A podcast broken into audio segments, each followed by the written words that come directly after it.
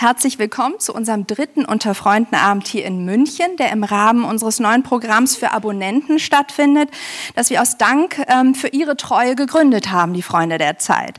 Denn dank Ihrer Treue im Abonnement ähm, das macht äh, den Journalismus in der Tiefe und Breite erst möglich. Alle drei Monate bringen wir deshalb für Sie ein anderes Thema immer dort auf die Bühne, wo die meisten unserer Abonnenten leben.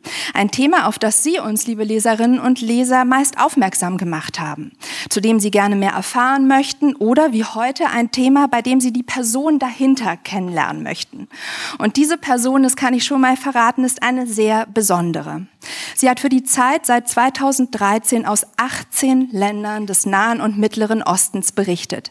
In vielen von ihnen herrschten Krieg, Not und Terrorismus. Und dennoch ist sie eine der Personen und Kolleginnen, die sofort mitmachte, als wir sagten, dass wir jetzt diese Sache mit den Lesern machen. Ähm, nee, nicht nur einmal, sondern regelmäßig und ganz Deutschland.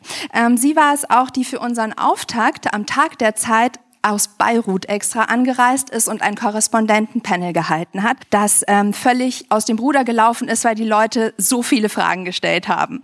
Ähm, nach dem Tag der Zeit haben uns dann auch so viele Leseranfragen erreicht, die mehr Hintergründe von Andrea Böhm erbaten, dass wir uns deshalb sehr freuen, dass sie abermals Einblick in ihr Leben und Arbeiten als Korrespondentin im Mittleren Osten geben wird. Liebe Münchner, bitte begrüßen Sie mit mir die Münchnerin Andrea Böhm. Herzlich willkommen.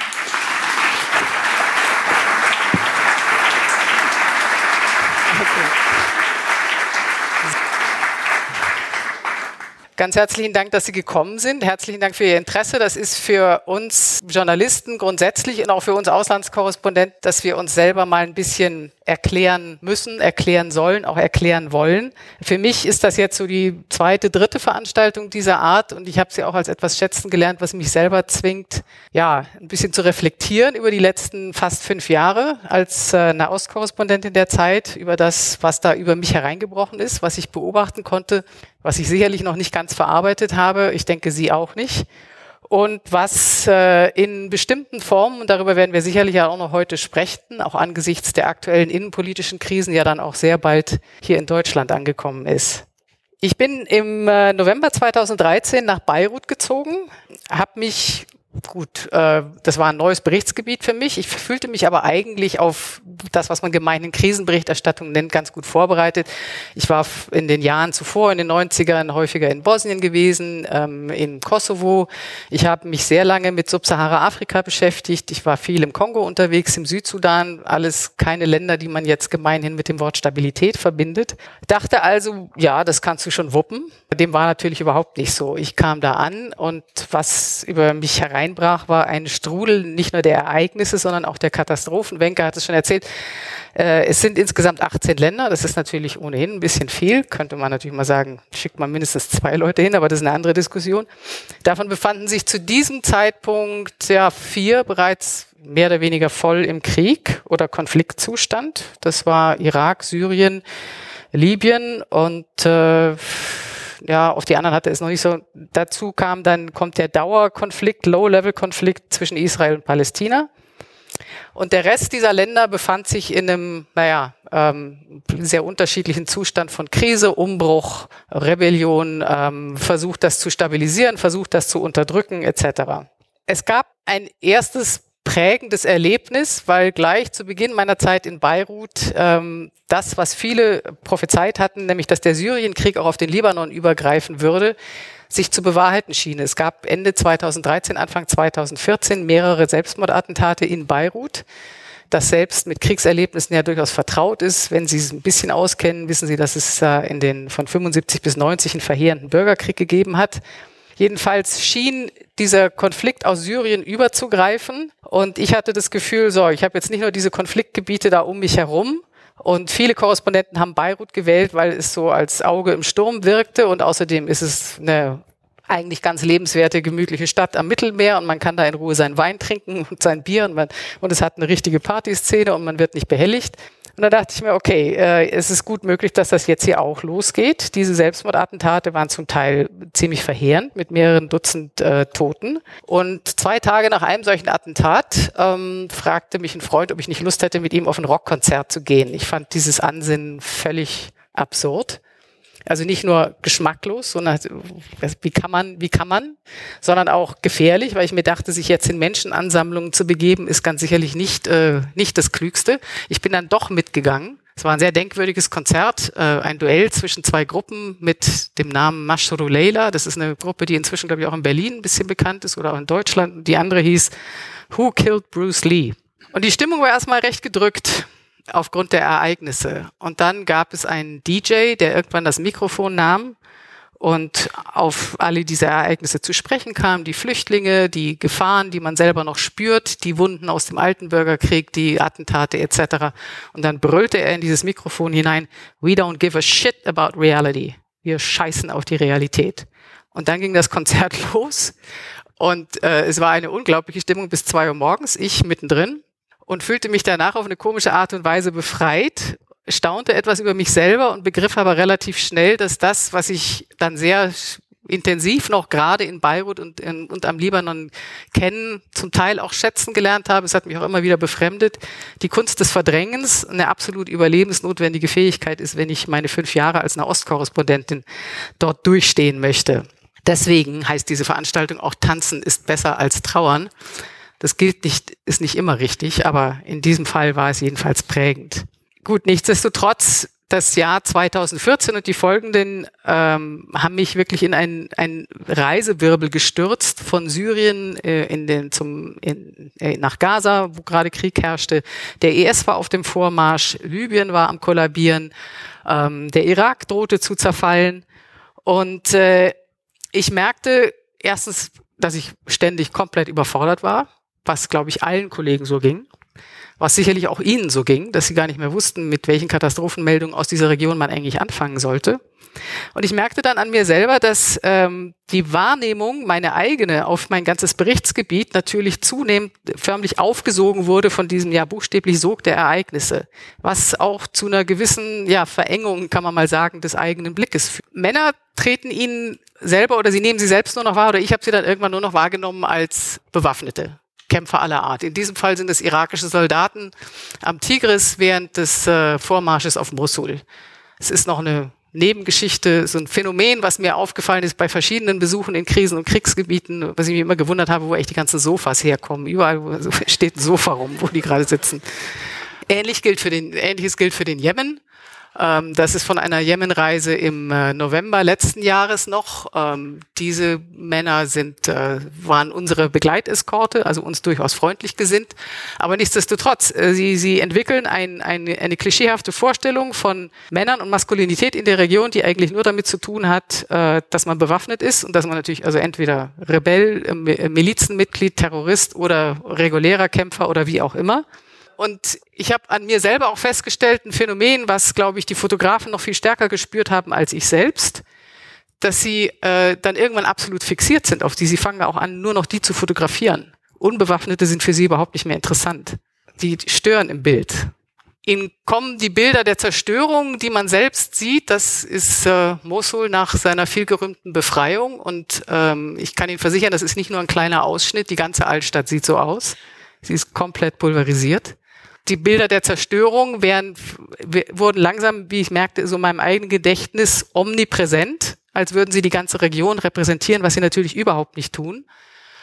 Ähm, Zivilisten kamen dann in, meinem, in meiner Wahrnehmung irgendwann eigentlich nur noch als Flüchtlinge vor. Das ist eine gigantische Flüchtlingsstadt. Ich weiß nicht, wie sie ob heute, ob sie heute noch so groß ist im Nordirak, in Domis. Und Zivilisten, ja, kommen ihnen eigentlich nur als hilflose Frauen und Kinder. Die Frauen zu fotografieren das ist in meinem Berichtsgebiet relativ schwierig, deswegen habe ich da auch weniger Bilder vor. Das ist die Aufnahme eines kleinen Jungen, der in dem völlig entvölkerten äh, und zerstörten Mosul unterwegs war, weil er sein Fahrrad suchte. Und selbst das, was sie an Schönheit und unglaublich spektakulärer Landschaft genießen können, wird irgendwann absolut verräterisch, weil sie meinen, oder ich meine in dem Fall, weil äh, wenn Sie da als Berichterstatter herumfahren, das Gefühl haben, Sie wandern eigentlich buchstäblich von einem Massengrab zum nächsten. Das ist in diesem Fall ein Massengrab von Jesiden, die äh, 2015 dort vom IS überfallen wurden. Ich habe dann ich glaube, aus einem Gefühl von Hilflosigkeit heraus und Ratlosigkeit heraus, alles, was ich gesammelt habe über mein Berichtsgebiet, was man dann als Archiv so anlegt, auf meinem Laptop in einen großen Folder gepackt und den habe ich genannt das Irrenhaus. Und ich habe auch, weil wir Auslandskorrespondenten bei der Zeit immer einmal die Woche, jeden Mittwoch müssen wir so ein kleines Briefing an die Redaktion in Hamburg schicken, um zu beschreiben, was gerade los ist, was interessant sein könnte an Geschichten. Ich habe das dann eine ganze Zeit lang genannt, Nachrichten aus dem Irrenhaus nach, ja, ich weiß nicht, einem Jahr, anderthalb Jahren vielleicht ist mir zum einen ist meine eigene Unzufriedenheit mit mit meiner Fokussierung, meiner Obsession mit den bewaffneten Konflikten und den Kriegen gewachsen. Es ist mir auch massiv, sind mir Zweifel an meiner eigenen Sichtweise gekommen und dieses äh, Schlagwort von dem Irrenhaus, mir wurde dann irgendwann klar, dass das natürlich auch einer klassischen westlichen Wahrnehmung von dieser Region entspricht. Das ist eben der Hort der irrationalen Gewalt und die sind alle religiös fanatisch und die bekriegen sich seit Jahrtausenden und das hört auch nie auf. Und das ist natürlich Quatsch und das ist natürlich gerade für Journalisten oder Auslandskorrespondenten ganz, ganz verheerend, wenn man sich auf diese Lesart einsetzt oder sich auf diese Lesart versteift. Weil ich letztlich mir selber, aber auch Ihnen als Leser natürlich keinen Gefallen tue, wenn ich versuche, Krisen so fremd und so andersartig zu beschreiben, dass sie zwar, glaube ich, einen, einen Reiz erzeugen, da hinzugucken, weil es irgendwie einen Kick gibt, aber relativ wenig erklärt und vor allen Dingen den Eindruck suggeriert, sowas könnte bei uns nie passieren. Und das ist eine Erfahrung, die ich im Fortgang der Jahre immer häufiger gemacht habe, dass ich vieles an dem, was ich gesehen habe an Konflikten und Kriegen, und es ist in den Dimensionen ja weitaus kleiner, aber mir vieles eigentlich dann relativ vertraut erschien, weil ich mir dachte, das kennst du auch aus der Geschichte der Weltkriege in Europa. Wie gesagt, auf sehr, sehr viel kleinerem Level. Aber was sich da an Dynamiken, an Mobilisierung, an Hass, an Propaganda entwickelt, das hat durchaus Ähnlichkeiten. Ich habe mir dann überlegt, dass ich mir so eine Art Seetraining verordnen muss, um einen anderen Blick wieder zu erwecken vielleicht, mir selber aber auch, ähm, also das war gewissermaßen auch eine Notwendigkeit, mir selber das Gefühl zu geben, es kann auch wieder Spaß machen, über verschiedene Phänomene in diesen, in diesen Gebieten zu berichten. Das ist natürlich nicht alles Krieg und, äh, und Katastrophe. Also selbst in, in Ländern wie, äh, jetzt um von Subsahara-Afrika zu sprechen, Kongo oder, Sub, äh, oder Südsudan, wo es noch deutlich verheerender zugeht als in den meisten Konfliktfeldern, mit denen ich in den letzten fünf Jahren zu tun gehabt habe, gibt es in jedem Wahnwitz einen Alltag der wird sehr häufig durch die Komprimierung unserer Berichterstattung, und da ist wahrscheinlich das Fernsehen noch sehr viel äh, forcierender und sehr viel verengender, als wir die schreiben, wird der komplett verdrängt.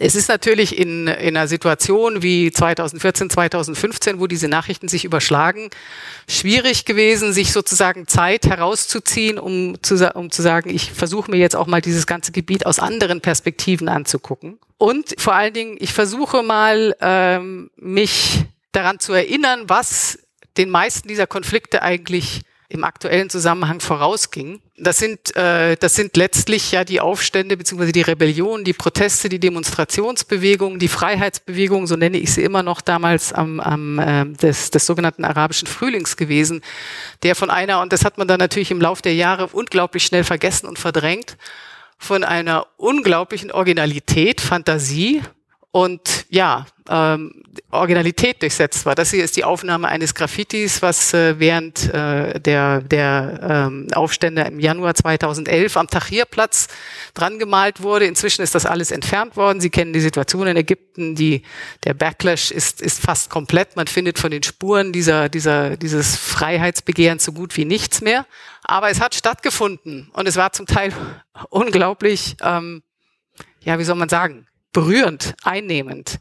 Das ist die Aufnahme, die ist jetzt nicht von mir, weil ich war damals noch nicht äh, in dem Posten, in dem ich jetzt noch bin.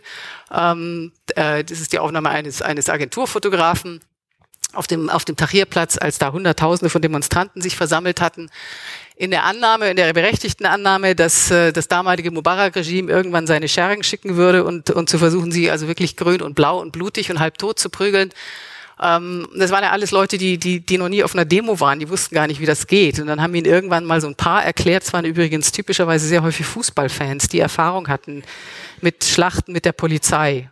Und es waren tatsächlich die, die Hooligans der Kairoer Clubs, die den Demonstranten gezeigt haben, wie man sich gegen Polizeigewalt wehrt. Also als erstes muss man den Kopf schützen. Und das war eine der originelleren Versuche, äh, sich vor Knüppeln zu schützen. Auf dem Zettel steht Down, äh, weg mit Mubarak. Was ich mir dann auch versucht habe, und das hat sich dann ergeben durch Reisen, die ich dann sozusagen in den nicht konfliktreichen, noch nicht oder bis auf weiteres nicht konfliktreichen Teil, jedenfalls nicht militant konfliktreichen Teil des arabischen Raumes ähm, erkennen und, und wahrnehmen konnte, war eine äh, zum Teil unglaublich rege Kunstszene in Ländern, in denen wir das nie vermuten würden. Das gilt für Saudi-Arabien, das gilt für Katar. Und in diesen, das ist jetzt ein ganz kleiner Ausschnitt, in diesen, in diesen äh, Kunstszenen finden Sie eine unglaublich ähm, originelle, sarkastische und ironische Art, der jeweiligen Künstlerinnen und Künstler sich mit den ähm, Umwälzungsprozessen, den, den strittigen Themen, Geschlechterrollen etc. In, im eigenen Land auseinanderzusetzen. Das also sozusagen der Traum eines äh, einer Künstlerin in Katar Ballerina zu werden und wie kann sie das, äh, wenn sie gleichzeitig verpflichtet ist, ständig den Niqab zu tragen. Mir ist dann bei Geschichten, die die plötzlich den Horizont erweiterten und die für mich auch selber unglaublich befreiend waren, äh, sind mir dann plötzlich so Fragen gekommen und so Themen. Zum Teil wurden sie auch durch die Redaktion hereingetragen. Also es rief mal äh, jemand ähm, aus der Ressortleitung, aus der Chefredaktion an, sagt, machte mal eine Geschichte, ob die wirklich, ob die da überhaupt lachen, haben die eigentlich Humor? Und dann habe ich gesagt, naja, das kann man mal recherchieren. Kennen die sowas wie Comedy? Das wusste ich, das kennen die. Und bin bei der Recherche auf erstens zum Beispiel eine, eine unglaublich rege Comedy-Szene natürlich immer sehr hart prekär am, am, an der Kollision mit den staatlichen und religiösen Behörden in Saudi-Arabien gestoßen. Ich habe äh, Abende in Beirut erlebt, wo ähm, Musikgruppen fantastische Schmählieder, ich wünschte, man könnte die ins Bayerische übersetzen, die hatten so fast ein bisschen was bayerisch-anarchistisches äh, gegen den IS gesungen haben, haben alle Todesdrohungen gekriegt, hat die überhaupt nicht interessiert. Es gab zumindest in Ägypten eine sehr, sehr rege Szene. Die Ägypter haben sowieso einen ganz eigenen Humor. Sehr, sehr rege Szene, äh, so ein Äquivalent von, äh, es gibt einen, gab einen ägyptischen John Stewart, der so eine Art äh, tägliche Politcomedy gegeben. Das ist alles jetzt sozusagen der Zensur und der Repression zum Opfer gefallen. Aber das alles gibt es. Genauso wie es würde ich mal sagen, wahre Helden gibt, äh, gibt die nichts mit, äh, mit, äh, mit Waffen, die nichts mit Milizen, die nichts mit Armeen zu tun haben. Das ist eine Gruppe von irakischen Feuerwehrleuten, die ich in einem Ort namens Kayara getroffen habe. Das war auch auf der, auf der, während der Offensive Richtung Mosul. Und der IS hat äh, in seinen Rückzugsgefechten die, die Ölquellen angezündet. Das sieht da noch relativ harmlos aus, aber das ist wirklich die Hölle gewesen für den Ort. Ich meine, die Umweltverschmutzung und die Folgen für die Bevölkerung sind, sind verheerend, die, die sind noch gar nicht absehbar. Aber sie haben dann irgendwann Leute gefunden, die es wirklich ge sich getraut haben, äh, diese Quellen zu löschen, diese brennenden Quellen. Und die saßen also bei ja, 42 Grad, dick eingepackt, ähm, haben die sich in so, ähm, so Wellblechhütten gesetzt. Die hatten nach vorne hin zum Feuer hin eine Wand und in diese Wand waren, waren Fenster reingesägt und daraus wurde gelöscht. Und mit diesen Wellblechhütten sind die immer näher an die Flammen ran. Und das sind äh, Geschichten, die können einem schon relativ leicht mal entgehen.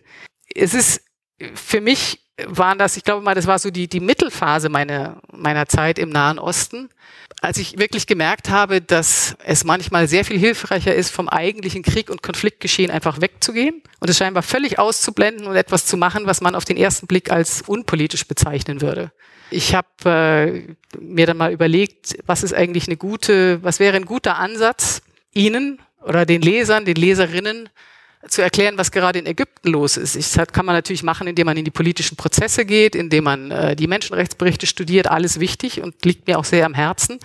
Aber ich habe dann letztlich zufällig Zugang gefunden zu einer Frau, die doppelt zweifache Karate-Weltmeisterin ist, eine Ägypterin und konnte und Kopftuch trägt. Und es ist natürlich für einen Journalist, für eine Journalistin fast ein Geschenk, weil wenn man die deutschen, entschuldigen Sie, manchmal absurden und unglaublich, ich weiß nicht, äh, dümmlichen Kopftuchdebatten mitbekommt, sie mit einer Figur zu präsentieren, die in, in ihrer eigenen Heimat alle Geschlechterrollen über den Haufen werft, wirft, aber von sich aus und auch sozusagen in einem, in einem politischen, in einer politischen Dynamik natürlich existiert, die mit den Protesten auf dem Tahrirplatz angefangen hat die aber von sich aus ganz klar sagt, äh, für ihre Identität, und darauf besteht sie, ist es wichtig, ein Kopftuch zu tragen. Das macht sie während des Trainings. Und wenn man das ihr verbieten will, dann würde sie lieber auf ihre sportliche Karriere verzichten. Und anhand der, ihrer Tochter und ihrem Mann, für den das nicht einfach ist, so eine Frau zu haben, wie Sie sich vorstellen können, kann man über eine Gesellschaft wie die ägyptische unglaublich viel erzählen. Und es macht auch noch viel mehr Spaß. Dasselbe gilt für eine andere Geschichte eines der Länder, äh, was tatsächlich seit Jahrzehnten von einer Katastrophe und einer einer Gewalt, einer Eruption will ich es nicht nennen, aber einer Welle der Gewalt nach der anderen heimgesucht wird, ist der Irak. Auch das kann man natürlich erzählen anhand der Entstehung der verschiedenen Milizen und der Selbstmordattentate in Bagdad und so weiter und so fort. Und ich hatte Gott sei Dank, auch dank der Hilfe von Kollegen, irgendwann mal die, die, die, die Möglichkeit, in den Süden des Irak zu fahren und dort einen Umweltschützer kennenzulernen, einen Wasseringenieur, der aus einem, jetzt ist es ein Naturschutzgebiet kommt, das man die Marschen nennt. Das sind so Sumpf- und Schilflandschaften mit einer jahrtausendalten Kultur von, man nennt sie auch die Marscharaber, die in diesen Sumpflandschaften gelebt haben, meistens von Büffelzucht und vom Schilfrohranbau, die unter der Diktatur Saddam Husseins fürchterlichst äh, zugerichtet und vertrieben wurden. Diese Marschen wurden damals von Saddam komplett trockengelegt als Bestrafung. Dieser Wasseringenieur, der in seiner Biografie die gesamte Welle von Kriegen gegen den Iran, dann die Amerikaner nach der Invasion äh, Saddams in Kuwait, dann der nächste Krieg und so weiter und so fort, die der wirklich sozusagen komplett verinnerlicht hat in seiner eigenen Biografie, der hat sich da hingesetzt und hat kurz nach dem Sturz Saddams äh, durch die Amerikaner 2003 sich mit ein paar Freunden einen Bagger gemietet und hat angefangen, die von Saddam errichteten Ufermauern wieder einzureißen. Und dann haben sie einfach geguckt, was mit dem Wasser passiert. Und um, die, um das äh, kurz abzuschließen, nach sechs Monaten wuchs das Schilf wieder. Und inzwischen ist ein Teil, ein großer Teil der Marscharaber zurück. Es ist bei weitem alles, ich meine, da gibt es massive Probleme, will ich jetzt gar nicht von anfangen. Aber die Geschichte endete letztlich damit, dass er und andere Umweltschützer im Irak es geschafft haben, dieses ganze Gebiet zum Welt äh, und zum Weltnaturerbe der UNESCO äh, von der UNESCO als Weltnaturerbe anerkennen zu lassen. Da haben sie gleich eine ganze Menge Themen drin, die ihn, die, die bei der ja, typischen Fokussierung, die wir immer haben auf die, auf die letzten Terroranschläge und ich weiß nicht was alles, in der Regel untergehen. Ähm, und zwar sind das durchaus auch Konfliktthemen. Und eines ist natürlich ein Thema, über das wir vielleicht nachher nochmal äh, sprechen werden. Viele dieser Länder sind aus den verschiedensten Gründen, einiges hat mit Krieg zu tun, einiges hat mit absolut katastrophaler Politik und politischen Entscheidungen und mangelndem Bewusstsein zu, zu tun. Vieles hat aber auch mit Klimawandel zu tun. Diese Länder sind absolute ökologische Krisengebiete. Und es gibt aber so ganz langsam in all diesen Ländern ganz, ganz kleine Bewegungen, die das thematisieren. Ich habe dann mir gedacht, okay, das mit dem Folder Irrenhaus sollte ich, das sollte ich umbenennen. Weil mir in vielen Diskussionen auch mit, mit arabischen Kollegen klar geworden ist, dass das, was ich an Krisen beobachte und an Kriegen beobachte und beschreibe, eigentlich gar nicht so anders ist als das, was wir momentan an verschiedensten globalen Krisen erleben. Und dann habe ich mir gedacht, gut, wenn das eigentlich globale Phänomene sind, die in dieser Region einfach nur eine ganz bestimmte, eine ganz andere, eine viel, viel dramatischere Ballung erfahren, dann ist das, äh, hat das nichts mit Irrenhaus zu tun, dann ist das eher so ein, ja, ich weiß nicht, ein globales Labor für Stresstest oder sowas ähnliches. Und das ist ein Punkt, der mir inzwischen sehr am Herzen ist, nämlich zu versuchen, mich selbst und andere davon zu überzeugen, sich diesen gesamten Mittleren Osten nicht in erster Linie als ein religiöses Chaosgebiet anzugucken und äh, sich an den verschiedensten Ausformungen der Islamdebatten festzuhalten, sondern in erster Linie darauf zu gucken, dass das äh, es zu betrachten als ein extrem brutales Labor von, ich habe sie jetzt mal aufgezählt, fünf Krisen, die uns alle in irgendeiner Art und Weise betreffen und die wir auch alle in irgendeiner Art und Weise kennen. Die erste Krise, die Sie dort ganz massiv antreffen, das ist die Krise des Staates, des Nationalstaates. Aber die kennen wir hier auch. Sie erinnern sich an die Finanzkrise 2007, 2008, wo man plötzlich so richtig feststellte, dass Nationalstaaten, nationale Regierungen ein, ein, äh, ihre Gestaltungsmacht über den vielleicht wichtigsten wirtschaftlichen äh, Faktor unserer globalen Wirtschaft verloren haben, nämlich die Banken und die Finanzen, äh, die Finanzinstitutionen. Wir haben auch in Europa durchaus Staaten, die sich in einer, kann man sagen, existenziellen Krise be befinden. Man könnte sagen, Italien kennt das seit Jahrzehnten. Griechenland wäre ein anderer Fall. In der arabischen Welt haben sie eine ganz besondere Ausformung der, der, der Krise des Nationalstaates und die hat vor allen Dingen damit zu tun, dass das, was man gerne bezeichnet als den arabischen Gesellschaftsvertrag, äh, nicht mehr möglich ist in diesen Ländern. Dieser Gesellschaftsvertrag besagte lange Zeit, dass der Staat als Übermacht, als autoritäre Übermacht da ist er sorgt dafür, dass das Brot billig bleibt, dass das Benzin billig bleibt, dass man im öffentlichen Sektor irgendwie einen Job für die mindestens äh, einen von, von vier Söhnen oder so bekommt und dann vielleicht inzwischen auch für ein paar Töchter. Und dafür verzichtet aber die Bevölkerung gewissermaßen auf ihre Bürgerrechte. Der Staat hat in diesem äh, Sozialvertrag äh, auch noch etwas anderes geliefert, nämlich in der Regel äh, eine permanente Propaganda, die sich sehr, die sehr häufig sozusagen ein Gefühl der Kohäsion erzeugt hat, indem es gegen Israel ging. Dieser Gesellschaftsvertrag ist so nicht mehr haltbar, schon allein aus ökonomischen Gründen. Und ich ergebe Ihnen nachher gleich nochmal ein Beispiel. Aber diese erste große Krise, die geht einher mit einer anderen großen Krise. Das nenne ich immer die, die Krise des großen K. Das ist die Krise unseres kapitalistischen Systems und vor allem die Krise, die Krise der Arbeit.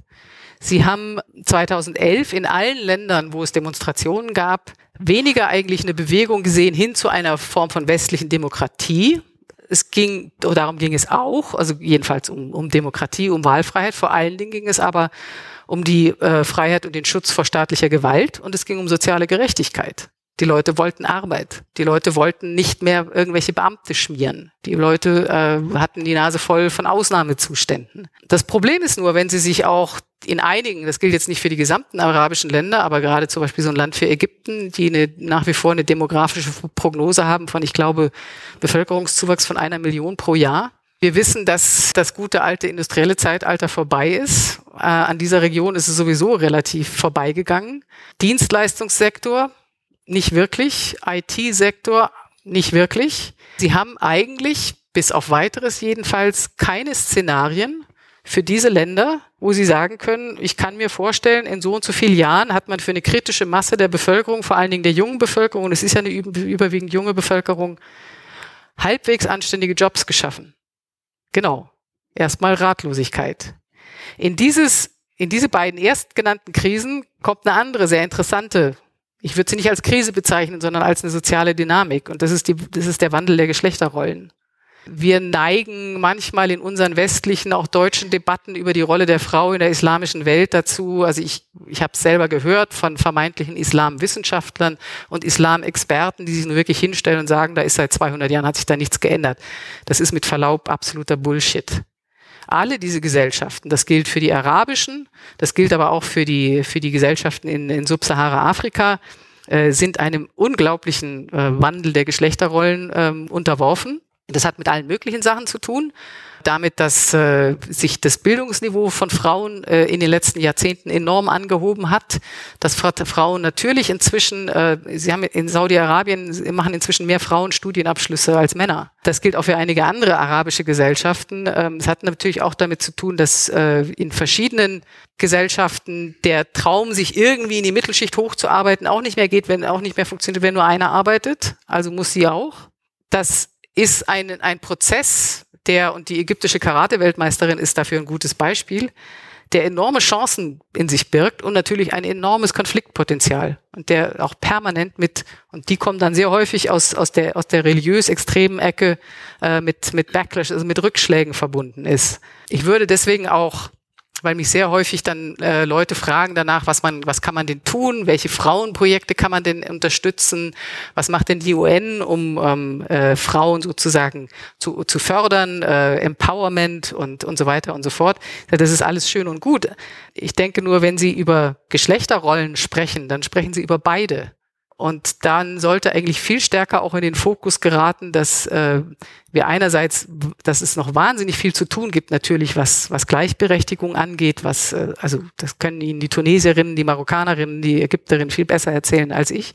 Dass es aber natürlich auch und durch aufgrund der beiden Krisen, die ich vorher genannt habe, es gibt eine ganz massive Krise von Maskulinität in diesen, in diesen Ländern. Also weniger noch als in unseren Gesellschaften, da ist es schon schwierig genug und es gerät ja auch ins Wanken, wenn man sich so anguckt, was in den USA gerade passiert, ist es noch schwieriger ist es in diesen Ländern Männern eine Geschlechterrolle anzubieten, die von den herkömmlichen Traditionen abweicht. Es hat auch sehr viel mit Generationenkonflikten zu tun und die es irgendwie zulässt zu tolerieren, dass Frauen jetzt womöglich eine, eine andere Rolle an ihrer Seite einnehmen und eine andere Form von Freiheit reklamieren, als das bislang üblich gewesen ist. Was fehlt, ähm, ja, vielleicht erraten Sie es schon, kommt auch als Dynamik in all diese Konflikte hinein, ist der Klimawandel. Ich habe jetzt gerade mit Freuden gelesen, dass äh, Angela Merkel neulich ähm, in Petersburg wieder bei einer Klimakonferenz teilgenommen hat. Sie hat ja momentan andere Sorgen, wie Sie wissen. Und dort Selbstkritik geübt hat an dem Umstand, dass Deutschland seinem, seiner Reputation als super Öko-Vorreiter und Klimaschützer leider überhaupt nicht gerecht wird. Das ist beruhigend zu hören. Was ich glaube hier überhaupt noch nicht angekommen ist, dass die, die Klimaprognosen für die Region der arabischen Welt, vor allen Dingen für die Golfregion, aber auch für den Maghreb, so dermaßen dramatisch sind, dass ein bisschen Selbstkritik und wir müssten jetzt vielleicht doch mal ein bisschen mehr Elektroauto und das geht ja nicht und so weiter, es ist eine absolut äh, inadäquate Antwort. Das Max-Planck-Institut hat ähm, errechnet, dass wahrscheinlich ähm, bis 2050 die Temperaturen im Mittleren Osten und in Afrika zweimal so schnell, steigen werden wie im globalen Durchschnitt. Wenn Sie wissen wollen, was das heißt, dass Tage mit 45, 46, 47, 48 Grad im Sommer in diesen Ländern eher die Norm sind als die Ausnahme. Ich glaube, die Rekordtemperatur letzten Sommer waren 54 Grad, entweder im Südirak oder im Iran. Eine andere Studie des MIT prognostiziert, dass bei gleichbleibenden äh, CO2-Emissionen, und das sind unsere Emissionen, bis 2100 Teile der Golfregion im Sommer einfach nicht mehr bewohnbar sind. Das heißt, sie riskieren ihr Leben, wenn sie rausgehen. Und wenn Sie jetzt sagen, na ja, muss man sich halt eine Klimaanlage anschaffen, dann wissen Sie, glaube ich, alle, das ist nicht die Lösung. Wobei das einer der massiven, so banal und so komisch das im Moment klingt, es wird in, in einigen Jahrzehnten tatsächlich ein, äh, durchaus möglich, dass es militante Konflikte gibt äh, darum, wer Zugang zu gekühlten, geschützten Räumen hat und wer nicht. Was das für Migrations- und Fluchtbewegungen bedeutet, das brauche ich Ihnen nicht zu erzählen. Es gibt dann als Nummer fünf natürlich das, worüber wir hier am meisten diskutieren und worüber wir hier am meisten hören. Das ist äh, eine, eine, die spezifisch kulturelle Krise, so wie ich sie äh, bezeichnen würde, die, eine Radikalisierung des Islam, die absolut Auswirkungen auf die westliche Welt hat in dieser Hinsicht allerdings auch in einer Art und Weise missbraucht wird und politisch instrumentalisiert wird durch eine der verheerendsten Entwicklungen der letzten Jahre, der letzten fast 20 Jahre. Das ist der Krieg gegen den Terror, die aber in erster Linie eigentlich eine innerislamische Krise ist. Das ist der Versuch einer fundamentalistischen Bewegung, das, was es durchaus an liberalen Elementen im Islam gegeben hat, zu eliminieren. Und es ist kein Zufall, dass die, die absolute Mehrheit, ich weiß jetzt nicht, 80, 90, wahrscheinlich mehr Prozent, der Opfer von islamistischem Terror sind andere Muslime. Es gibt dann noch den äh, ganz spezifischen innerislamischen Konflikt momentan zwischen Sunniten und Schiiten, der sich vor allen Dingen in diesem, in diesem äh, Machtkampf zwischen dem Iran und Saudi-Arabien niederschlägt. Der, das ist in erster Linie eine, eine, Geostrateg äh, eine geostrategische Kraftprobe zwischen zwei Ländern, die beanspruchen, sozusagen der, der, die, die, Vor die regionale Vorherrschaft in diesem, in diesem Raum zu reklamieren, nachdem der Westen, vor allen Dingen die USA, sich, nein, man kann nicht sagen zurückgezogen, aber in erster Linie eigentlich nur noch Chaos anrichten, was sie vorher in vieler Hinsicht auch getan haben. Das ist aber natürlich auch eine Krise, die sich niederschlägt in einer, und das sollte man nicht unterschätzen, die, die, die ideologische Überzeugung, die sie vor allen Dingen mehr noch bei Schiiten als bei Sunniten sehen, was sie vielleicht überraschen wird, die ist zutiefst empfunden. Also da hat sich in den letzten Jahrzehnten gesellschaftliche Identifizierung mit dieser einen Konfession herausgebildet, äh, die einer einhergeht mit einer unglaublichen Geschlossenheit, einem unglaublichen Opferkult und einem unglaublichen sich daran aufrichten, dass man im Gegensatz zu allen anderen keine Angst hat vor dem Tod. Das ist definitiv ein regionales, kulturelles und auch ein innerislamisches Problem, wobei sie viel von den Fundamentalismen und den, den extremen, ähm, ja auch den Untergangsszenarien, die sie, die sie dann äh, in diesen verschiedensten islamischen Ausprägungen finden, die finden sie auch bei israelischen Siedlern und die finden Sie auch bei, bei christlichen Evangelikalen oder christlichen Fundamentalisten, nicht nur in der Region, sondern auch in den USA. Und die nehmen ja leider Gottes dann auch sehr viel Einfluss auf diesen Konflikt. Ich habe Ihnen gesagt, dass ich das einmal an einem Beispiel durchdeklinieren würde. Der, das Land, was natürlich in den fünf Jahren am meisten meiner ähm, Aufmerksamkeit beansprucht hat, ist es Syrien gewesen. Ich muss sagen, dass nach allem, was ich gesehen habe, und es ist jetzt doch eine ganze Menge, für mich beruflich eine der erschütterndsten Erfahrungen war, auch eine der beschämendsten.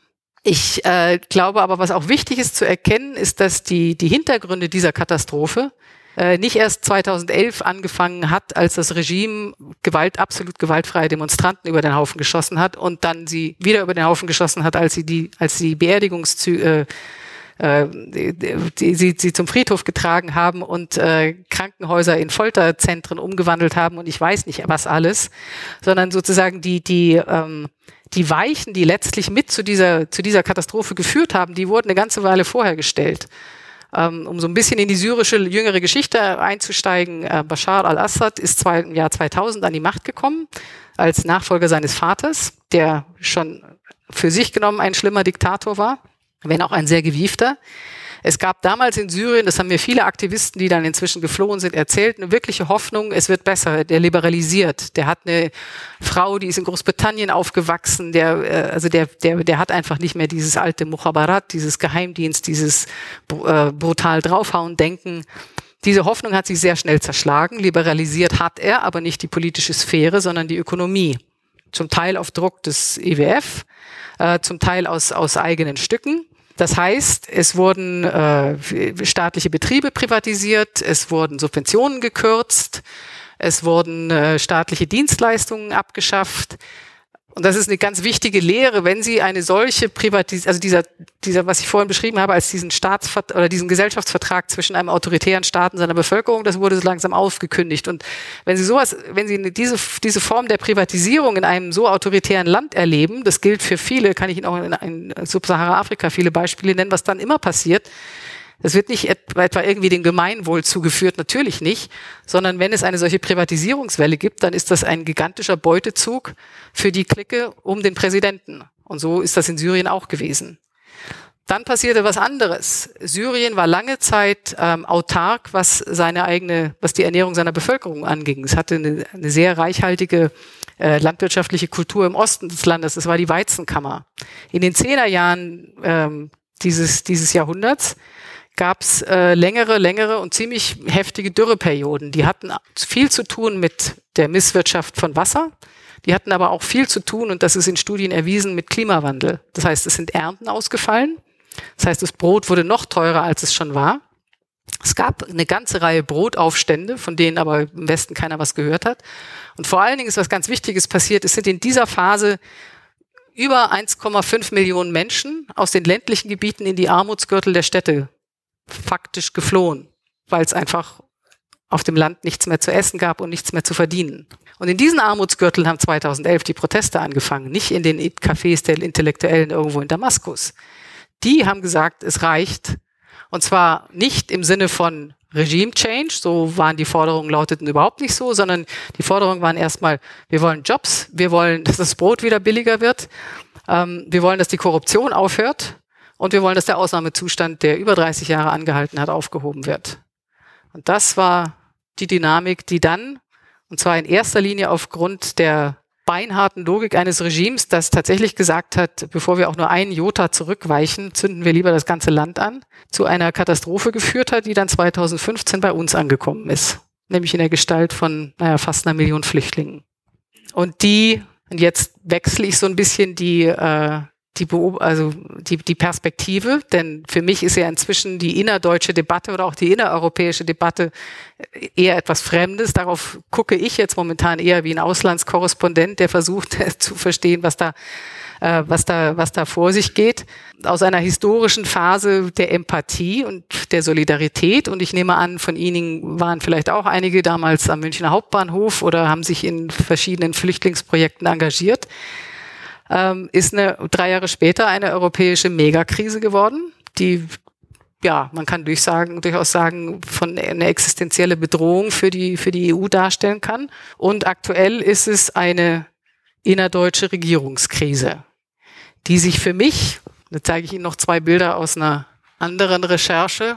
Das war 2016 unterwegs mit der libyschen Küstenwache die damals schon sinnvollerweise hatte man versucht, die auszubilden als, als Grenzschutz, was aber letztlich nichts an dem Problem änderte, dass auch aufgrund einer westlichen Intervention, von der ich immer noch sage, dass sie richtig war, enormer Fehlkonstellation in Libyen dann selbst, es zu einer Migrationskrise kam, die man eigentlich hätte verhindern können. Denn eine der Sachen, die ich auf dieser Libyenreise erlebt habe, war, dass man äh, sehr, sehr äh, einfach mit Dutzenden der, der afrikanischen Migranten dort sprechen konnte und es völlig klar war, dass ähm, ich würde mal sagen, das ist jetzt über, wirklich über den Daumen gepeilt, vielleicht ein Drittel von denen tatsächlich, die wirklich nach Europa wollten. Eine kleinere Gruppe wollte längst wieder nach Hause und die anderen waren eigentlich nach Libyen gekommen, weil sie in Libyen bleiben wollten, um dort zu arbeiten. Das hat auch lange genug funktioniert. Also die Frage ist, wie kann ich diese Migrationskrise irgendwie eindämmen durch verstärkten Grenzschutz? Ja, der in aller Regel äh, in erster Linie eines oder durch die verstärkte Illegalisierung von Migration, wo sie dann in allererster Linie eines erzeugen, nämlich äh, enorme Geschäftsmöglichkeiten für die Illegalität, also für das organisierte Schmugglergeschäft und wo sie dann eben auch Bilder wie dieses erzeugen. Wenn die Flut kommt und der Wind dreht, werden, sie, werden die, die es nicht geschafft haben, zurückgeschwemmt.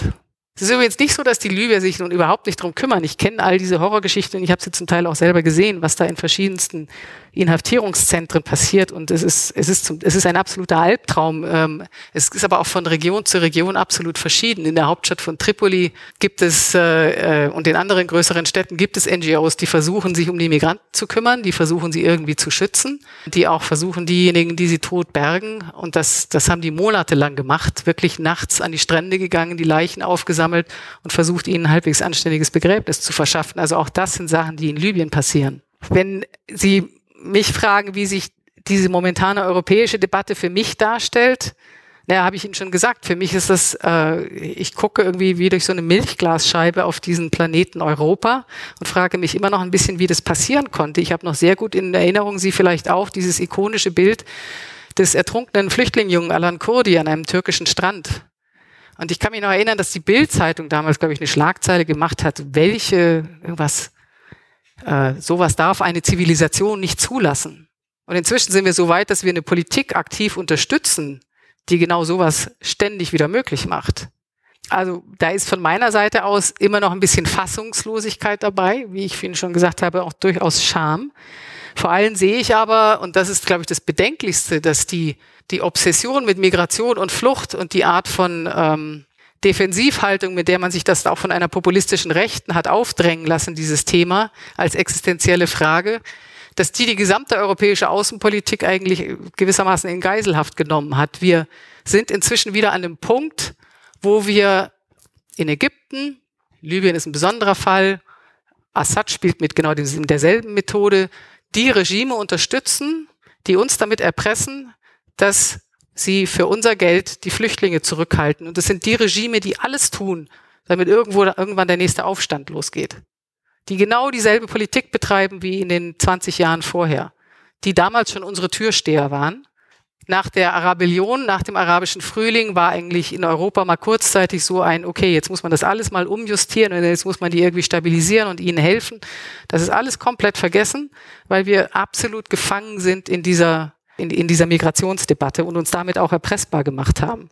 Also ich glaube, so nach, nach dem vierten Jahr, ähm, im dritten dritten Jahr, na, im dritten, vierten Jahr meiner, meines, meiner Zeit im, im, im Mittleren Osten, äh, war ich äh, erstens, glaube ich, kann man gut sagen, ein bisschen ausgebrannt. Zweitens restlos unzufrieden mit der Art und Weise, wie über die Region berichtet wurde letztlich aber auch komplett verwirrt und äh, buchstäblich manchmal schwindelig von den Ereignissen um mich herum, die ich nicht richtig verarbeiten konnte, wo ich Stück für Stück immer wieder realisiert habe, wie, äh, wie beschämend wenig ich sehr oft über die verschiedenen Länder und vor allem deren Geschichte wusste und äh, wie, wie sehr mein, naja, doch sehr westliches Koordinatensystem ja, richtig, richtig zerbröselt ist. Also ich konnte mir die Welt schlicht und ergreifend nicht mehr erklären. Und das ähm, ich habe dann so eine ganz eigene Art von Therapie angefangen. Ähm, machen wir Journalisten gerne, sie schreiben ein Buch. Ist vielleicht ein bisschen ein verrücktes Buch. Ich habe mir überlegt, ich muss, ich muss mir eine völlig andere Art mal überlegen, Geschichte und Geschichten zu erzählen. Nicht nur für Sie als Leserinnen und Leser, sondern auch für mich selbst. Ich muss versuchen, mich selber aus diesem Kreisel der Beschleunigung von Katastrophennachrichten rauszuziehen.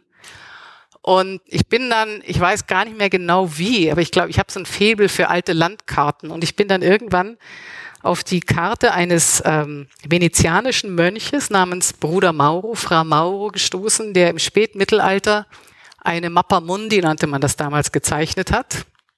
Und äh, damit Sie nicht völlig verwirrt sind. Und zwar eine der ersten Weltkarten, die mit den Dogmen des Mittelalters gebrochen hatte, mit den religiösen Dogmen. Damals waren Karten eigentlich Jerusalem in der Mitte ganz groß und dann ähm, Afrika existierte, wenn überhaupt, dann nur als, äh, als schwarzes Loch mit lauter Monstern, also Figuren mit zwei Köpfen, Köpfen und Schwanz und ich weiß nicht was alles.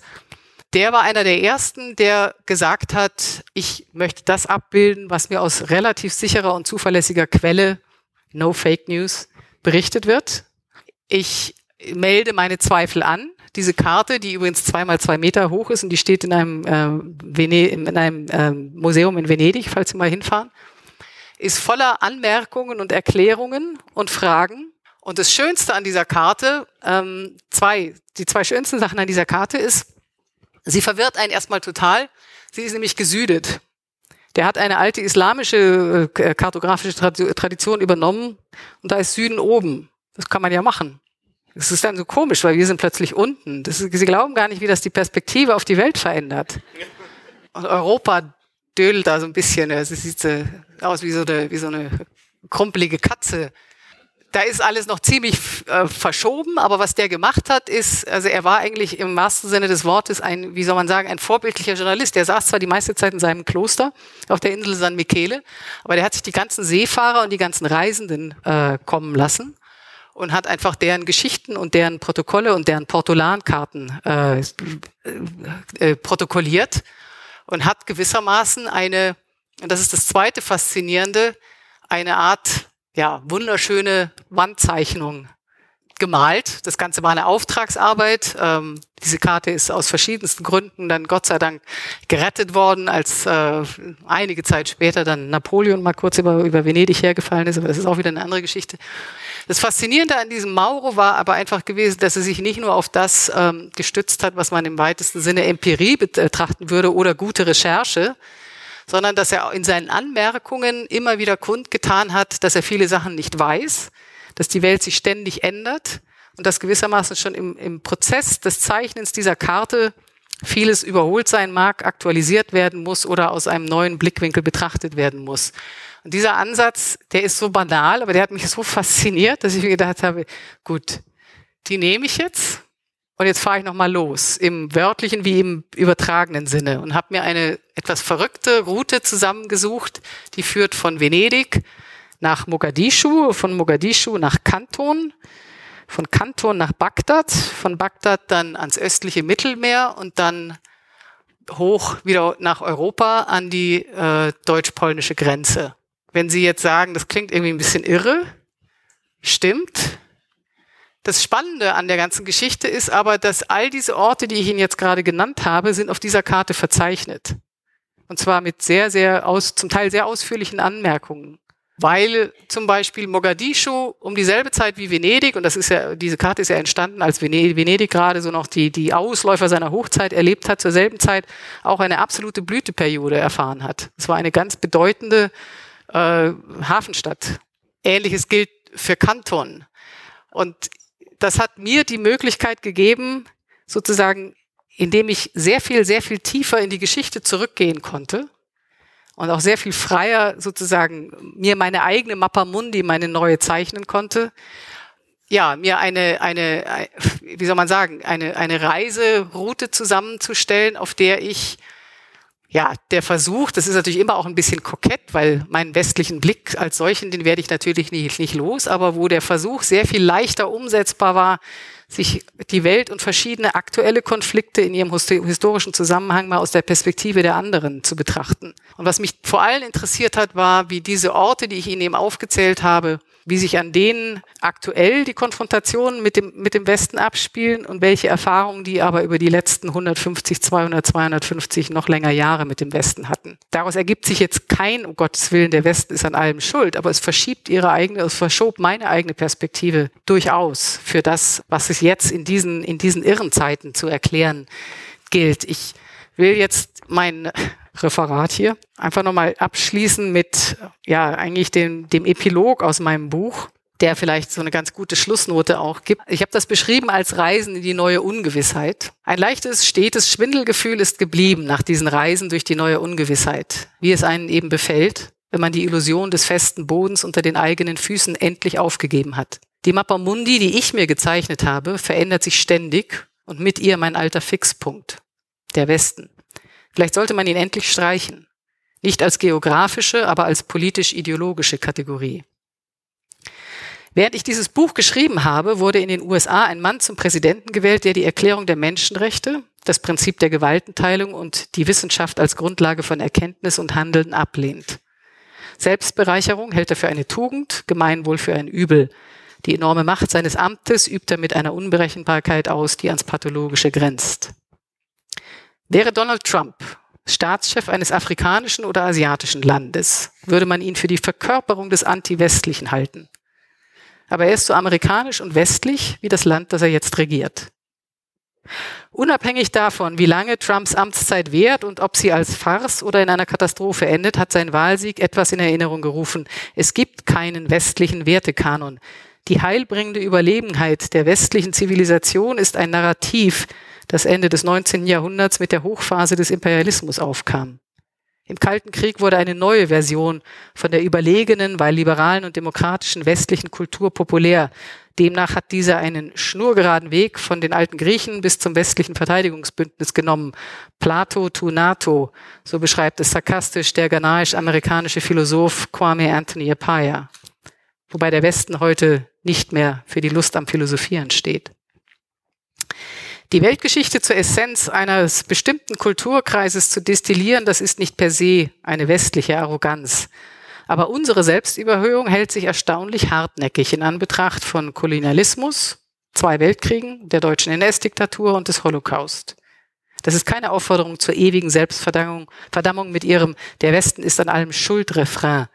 Denn es gibt den ja, den Wertekanon der Menschenrechte, der Würde des Einzelnen und des Respekts für den anderen.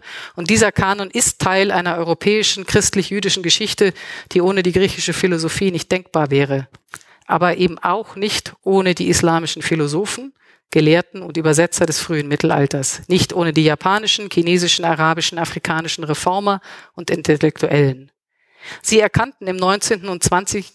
20. Jahrhundert die gewaltige Dynamik des europäischen Fortschritts an entlarvten die Ideologie der vermeintlich überlegenen westlichen Zivilisation aber als das, was sie war, ein Freibrief zur Ausbeutung. Man muss diese Reformer nicht idealisieren. Manche drifteten später in den Nationalismus ab oder in den religiösen Fanatismus. Doch sie halfen, diesen Wertekanon von einem exklusiven zu einem universalen zu entwickeln. Und sie versahen ihn mit Fragen, die bis heute virulent sind. Über das Verhältnis des Einzelnen zur Gemeinschaft, über die Bedeutung von Glauben und Religion, über das Verhältnis von sozialen Rechten zu Bürgerrechten. Dieser Kanon hat weltweit enorme Fortschritte gemacht und wird derzeit weltweit und von vielen Seiten heftig attackiert. Eine Kultur der Freiheit, der Toleranz und des vernunftgeleiteten Denkens gehört einem nur dann, wenn man diese Kultur bewahrt und um sie kämpft, schreibt Apaya. Einige der leidenschaftlichsten und mutigsten Verfechter dieser Kultur, denen ich in den vergangenen Jahren auf Reisen durch die USA, Europa, Afrika und Asien begegnet bin, stammen aus dem Irak, aus Ägypten, Syrien, dem Jemen, Somalia oder Somaliland. Männer wie Frauen. Sie sind keine vereinzelten Lichtgestalten im nicht westlichen Dunkel ihrer Länder. Sie sind abwechselnd Akteure und Getriebene der Umbrüche in ihren Gesellschaften. Solche Auf- und Umbrüche sind ständig und überall im Gang. Das ist zunächst einmal eine Feststellung, keine Wertung. Sie werden sich beschleunigen und verschärfen, weil sich globale Krisen wie der Klimawandel oder die Konkurrenz um Rohstoffe und Arbeit beschleunigen. Die westlichen Staaten, die diese Krisen maßgeblich verursacht haben, besitzen weiterhin die größten Kapazitäten, sie zumindest einzudämmen.